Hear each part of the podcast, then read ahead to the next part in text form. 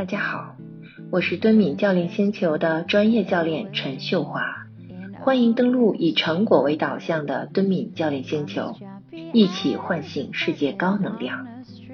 今天阅读的内容是第九章，怎样理解情绪才对？正文部分。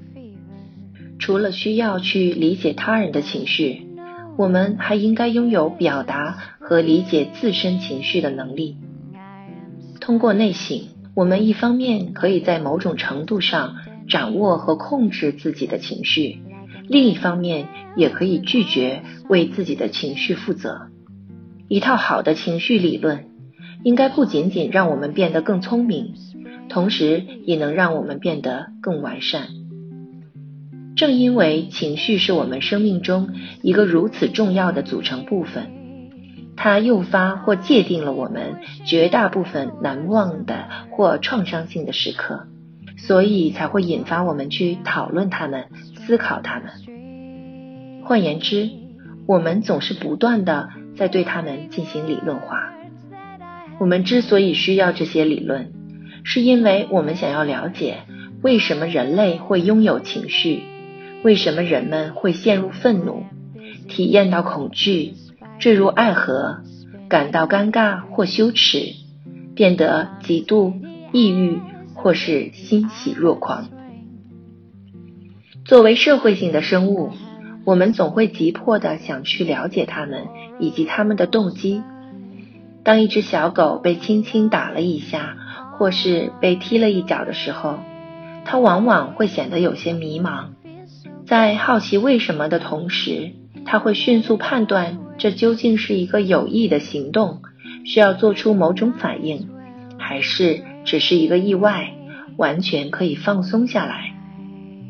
当我们想对他人的行为进行理解和预测时，这通常意味着我们必须理解行为背后的动机，而这又转变成去了解他们的情绪。除了需要去理解他人的情绪。我们还应该拥有表达和理解自身情绪的能力。事实证明，这种自我理解是很困难的，而且分为许多个不同的水平。人们通常会认为，我们或多或少的可以直接触碰到自己的情绪，可事实却如尼采所说的一样：只有历经磨难，我们才能意识到自身的状态。也只有在极少数的情况下，我们才能够真正深入的理解自己。因此，这种自我反省能力不仅仅是一种非凡的技能，它同时还是一项持续而又艰难的任务。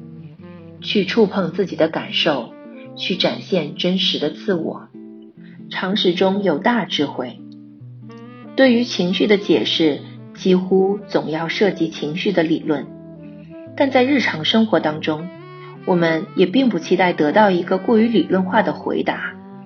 比如，那些违反人际常规的人，往往是受到了无法表达的敌意的驱动，或是我的杏仁核过分的活跃了。我们甚至会将这类陈述看作是一种嘲讽或是自负。当然，这并不意味着这类陈述是错误或是没有意义。而是他们似乎与我们日常的理解框架格格不入。在日常生活当中，我们其实已经将这些复杂的理论融入到了我们日常的经验和常识心理学当中。正是常识心理学给了我们理解自身情绪的方向。如果某位弗洛伊德的信徒宣称，抑郁究其本质不过是内化了的愤怒。那么，正是因为大众对抑郁和愤怒这两种体验都很熟悉，所以才会有兴趣或好奇心去理解这个理论的内容。同样，当弗洛伊德更为愤世嫉俗地宣称爱情不过是内心的色欲与文明的折磨相互融合的结果，我们也只有在清楚地了解了什么是爱和色欲以及文明的折磨的含义之后。才会对这种说法深入思考。不论是常识心理学还是科学心理学，这都是一个古怪的混合体。它融合了各种不同层次的与情绪有关的经验性概括和描述，它们当中的很多内容已经被纳入了日常语言和常识的范畴。我们的任务就是去分析那些常识心理学、日常用语和基本常识，但是我们必须以这些民间智慧为大本营，因为正是在这些平凡的语言中蕴藏着最根本的假设。但是仍然会有一些哲学家和认知科学家相信，终有一天，我们对于大脑的认识和了解将充分到足以用我们的。神经科学的语言进行交谈，他们当中的一些人甚至认为，常识心理学甚至大部分心理学的科学都是过时的非科学。比如一位生物学家就曾认为，大部分心理学内容就像古希腊的天文学一样古怪而毫无价值。相对来说，进化论和神经科学则揭示了那些真实存在的情绪。它的真相，只可惜将进化论用作解释精细的情绪世界的工具，未免显得太过粗略和笨拙，而我们又对构成情绪的神经基础知之甚少。还原情绪本来的面目，常识心理学实际上是对人性观察和实践的沉淀和累积。我们已经如此习惯于在常识心理学的框架内行事思考，常识心理学也给我们的情绪生活带来了巨大的不同。可惜的是，我们却未因此而感激过它。动物和婴儿都拥有情绪，但只有成人才能够表达它们、反映它们，并尝试去理解和解释它们。狗。或是婴儿也许会在他们的情绪上犯错，而我们成年人却会以另外一种不同的方式在情绪上产生错误，比如错误的识别我们的情绪，或者将这些情绪归因为错误的理由。也许只有通过内省，我们才能够确认或否认自己的情绪，才能够为自己的情绪负责。而这正是古代斯多葛哲学派。哲学家的主要理念，通过内省将情绪还原为情绪本身。对于成年人来说，如果抛开内省，我们根本得不到任何情绪体验。另外，我还持有这样一个观点：通过内省，我们一方面可以在某种程度上掌握和控制自己的情绪，另一方面也可以拒绝为自己的情绪负责。你可能会发现。那些最吸引人的主张，往往会倾向于引导我们将情绪归咎于自身之外的人或事物。这样看来，内省和理论化帮助我们触碰情绪、酝酿情绪以及转变情绪的作用固然可贵，但它的另一个功效，用相同的技巧来逃避责任，则应为更为诱人。因此，在我们尝试去发现属于自己的情绪理论之前，还是先来看一看，横贯在我们面前的都有哪些理论的偏见吧。以科学的名义逃避责任，偏见之一就是我们所有的情绪反应都是建立在大脑和中枢神经系统的生理基础之上的。因此，爱情其实只是某种脑内化学物质，比如内啡肽和催产素的产物。如果将这一理论逐渐简化，那问题就出现了。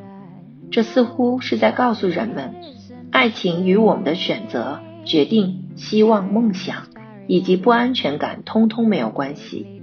在所有让我们与情感渐行渐远的理论中，神经生物学的简化论无疑是最流行也最吸引人的一个。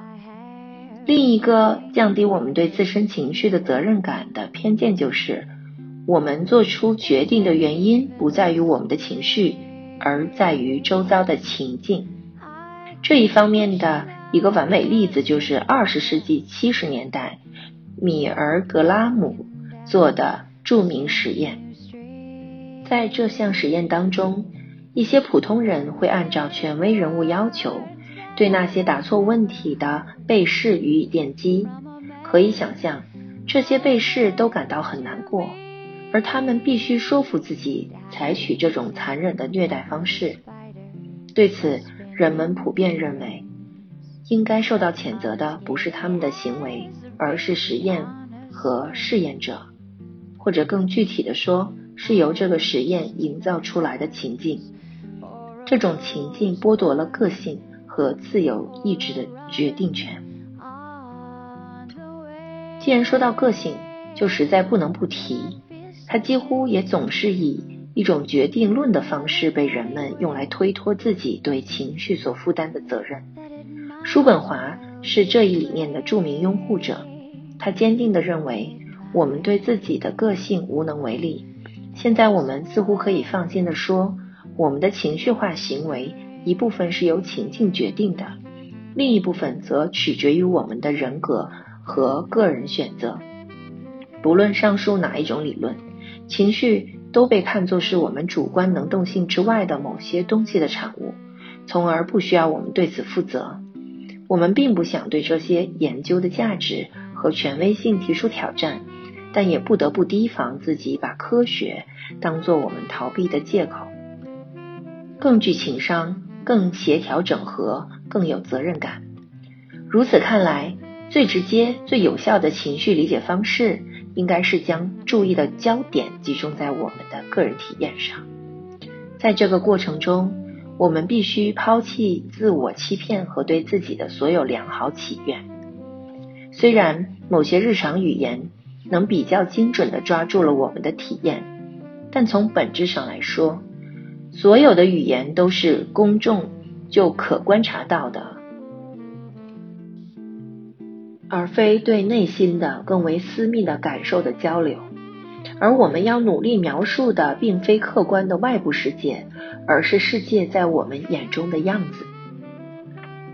说到这里，你可能会问：有哪些情绪是在它被描述之前就存在的？又或是独立于任何描述的呢？对此，我表示怀疑。法国存在主义现象学家梅洛庞蒂给出了这样的答案：在绝大多数情况下，这种情况根本不可能发生，因为在现实生活当中，语言几乎渗透到了我们日常生活的每个方面。动物和婴儿可以拥有不带语言的情绪。但我们成年人却无法做到这一点。所谓情绪，不仅是对整个世界的判断和参与的综合，同时也有着被语言创造出来的特殊本质，是生物学、神经科学和心理学的共同产物。判断某种情绪究竟是愤怒还是憎恨，在很大程度上取决于人们如何看待情绪，而我们。对自身情绪的命名和解释，将有助于将它还原成情绪最真实的模样。但是，如果情绪当中包含了对情绪的反应，以及依赖语言来表现情绪的特殊能力，那么我们就无法将情绪从我们的语言、我们的言语能力以及我们的心理学知识中分离出来。我们必须时刻记住。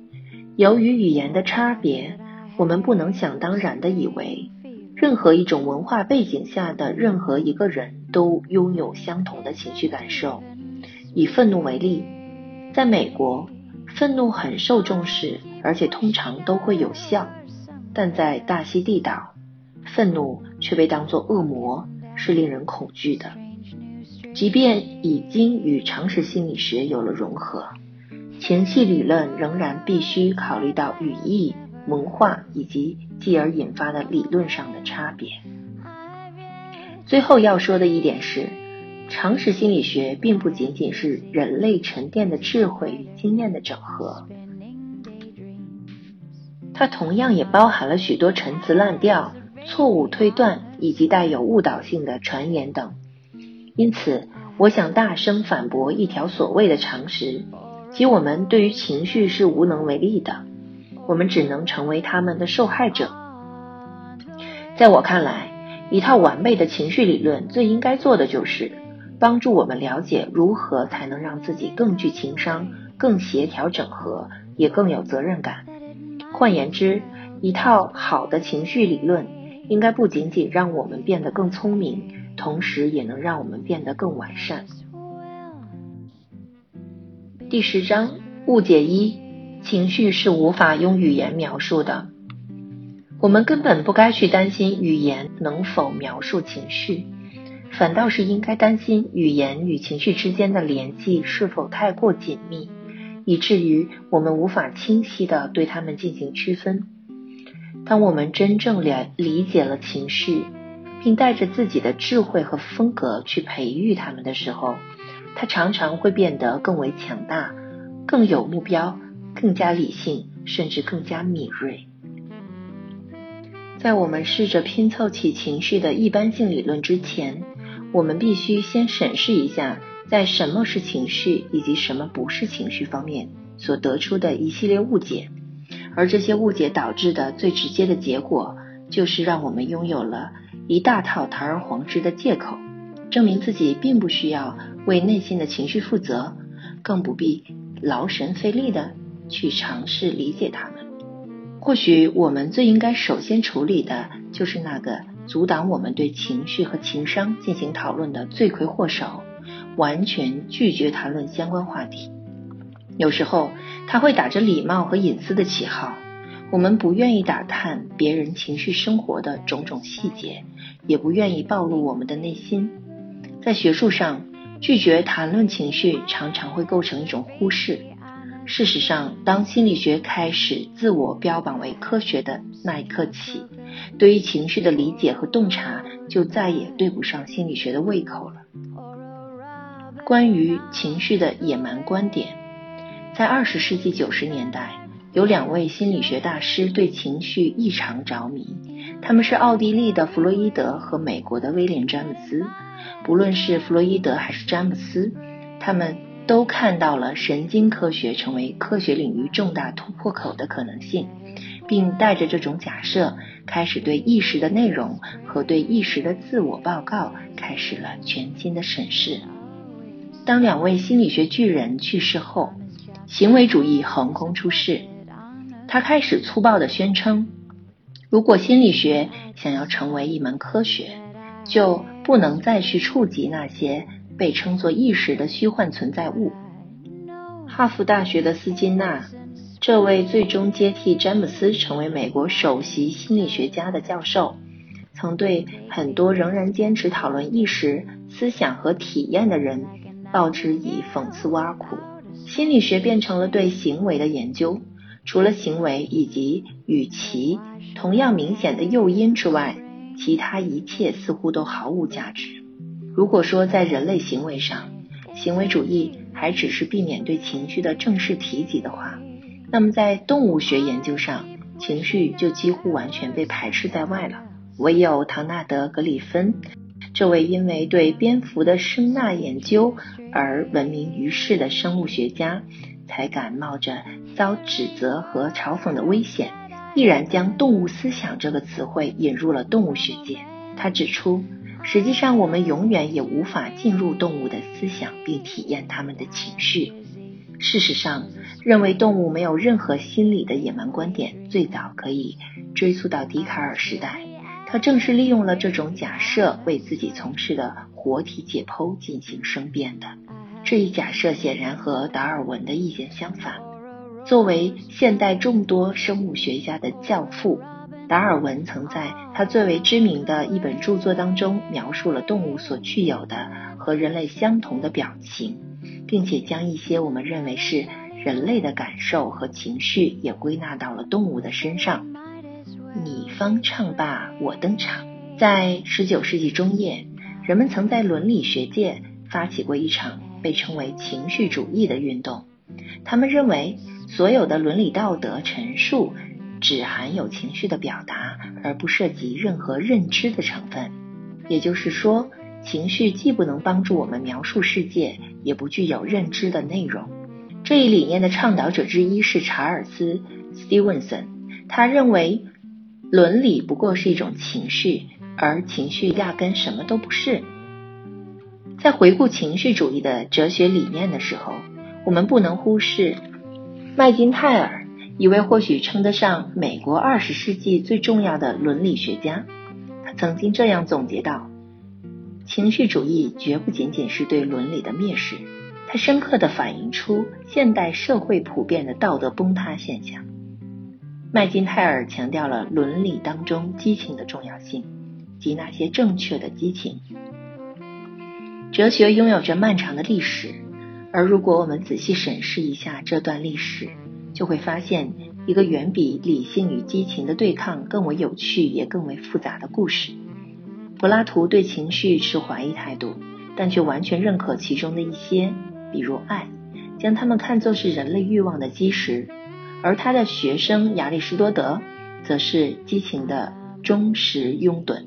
他坚持认为，激情。及那些正当的激情，如果能够以恰当的程度出现在恰当的时间，将成为引领我们美好生活的必要组成部分。亚里士多德之后，禁欲主义的斯多葛学派逐渐占领了上风，其结果就是将所有的激情都变成了糟糕的生活策略和阻碍我们幸福安康的敌人。不过，斯多葛学派同时也认为。情绪是渗透在智慧当中的一种判断。情绪是见光死还是见光长？十九世纪的浪漫主义则抓住了另一股热情的风潮，并通过各种方式宣称激情就是一切。但即便是浪漫主义，他的观点也认为激情是根本无法用言语来谈论的。人们常会抱有这样一个观点。认为我们根本不可能在保留情绪精髓的基础上描述情绪，这种观点常常出现在人们对于爱情的讨论中，言谈话语间充满了警告的意味。但如果我们可以通过描述愤怒和恐惧来消减他们的力量，那倒不失于一桩美事。至少这让我们可以更好的控制自我。很明显，这种假设并非不能实现。通过内省，有时。即便是只描述一个人最基本的情绪，也足以帮助我们去软化和限制他们。但我们也必须充分意识到，经过描述，愤怒和恐惧同样可能膨胀和进一步的激化。可一提到爱情，那些警告的声音总会大谈特谈情绪的宏大和无法名状，尽可能的忽视这种情绪所具有的现实、文化的和常规的成分。如果我们对爱情加以描述，会不会因此丧失爱情的精华呢？难道让它保持含混不清不是更好吗？似乎一旦暴露在空气当中，爱情就会受到玷污，或是展现出原本可以隐藏起来的缺陷。对于这一观点，我认为还是有正确之处的，至少在暴露会出卖我们的缺点这一点上，所言不虚。当我们要求别人正视他们的情感时，人们很容易会发现一些并不那么令人愉快的真实真相。现在，让我们回到爱情是不可被描述的这一普遍观念上。其实，我在第四章当中讨论的爱情的时候，我已经描述了很多东西：爱情、恐惧、愤怒以及所有情绪，不论它们究竟是什么，终归还是感受。那么我们可以描述这些感受吗？回答是既能也不能。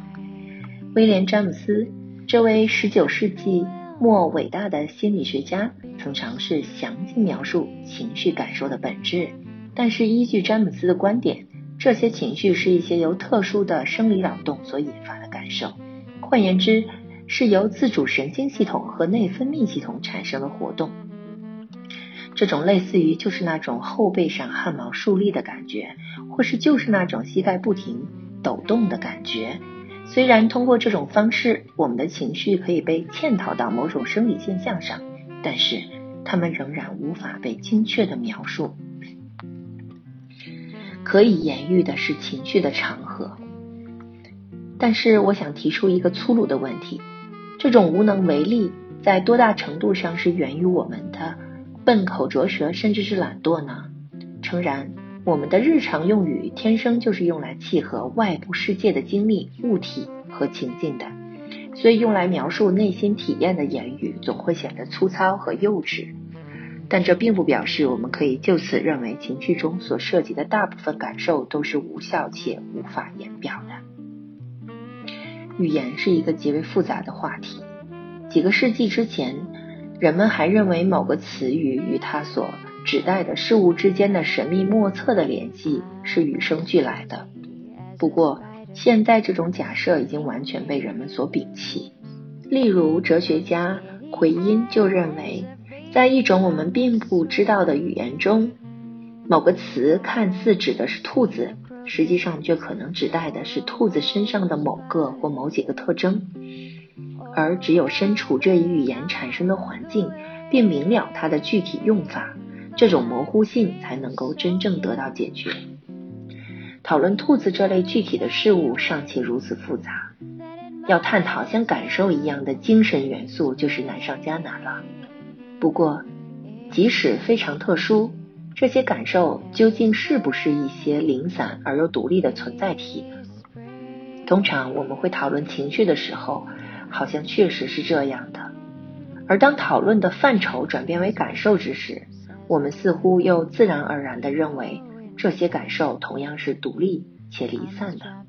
对此，我想用爱情作为我们讨论的例子，并以此来映射其他情绪。要知道，爱并非是一个明确且瞬间的感受，而是一个漫长的过程，中间包含了各种各样的情绪，其他情绪也是如此。这个事实无疑让我们如何识别出某种感受或是某种情绪体验倍感绝望。似乎通过内省，我们所能找到的只是一条不断变化的长河。河上漂浮着众多感官知觉和灵性的情绪，正是这一切构成了詹姆斯那享誉世界的术语——意识流。语言塑造的情绪，所以就情绪体验来说，我们并不打算去描述任何零散的存在体。我们即将寻找到的是用来提及情绪的某些语言。从某种程度上来说，也正是他们塑造了情绪本身。如果说语言塑造了情绪和情绪体验，那么很显然，我们根本不能仅仅依靠从一种语言到另一种语言来简单的翻译情绪。虽然有人反对说，大溪地语中的 riri 和美语中的 anger 有很多相似之处，我们完全可以说它们指代的是同一样东西。但是，纵然它们存在着很多相似之处，但我们仍然忍不住对情绪体验的相似程度产生怀疑。事实上，我们真的拥有相同的经历吗？考虑到跨文化上的差异，这一点是否会变得更加突出呢？所有这一切都让对于情绪体验的描述变得更加困难和棘手。比如，当我描述爱情的时候，我会不会其实只是在描述一种美国或西方的体验？又或？更为特殊的是，描述的是一种特定的男性体验。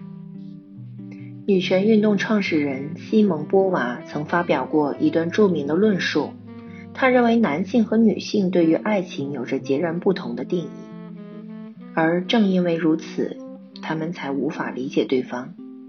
爱情难道指的是这样一种情绪体验，只有那些会使用某种特定的浪漫语言的人才能感受得到？因此，我们绝不能简单的假设，我们所理解的爱情就是其他文化背景下的个体所理解的被翻译过来的爱情。爱情以及其他任何情绪，并非无法描述，而是我们用来描述情绪的语言，同样会在某种程度上塑造它们。所以，我们根本不该去担心语言能否描述情绪。反倒是应该担心语言与情绪之间的联系是否太过紧密，以至于我们无法清晰的对它们进行区分。情绪绝不是不可言喻的，但是要描述情绪确实异常复杂。不过，如果人们期待对情绪的描述能够产生真实的感受，或是增加情绪的强度，那么无疑他们要求的未免太多了。就像对于笑话本身的解释往往并不好笑一样，对某种情绪的解释，并不需要本身也情绪化十足。但不管怎样，理解一种情绪将有效的帮助我们去深化或修正情绪的发展方向。当我们真正了解了情绪，并带着自己的智慧和风格去培育它的时候，它常常会变得更为强大、更有目标、更加理性，甚至更加敏锐。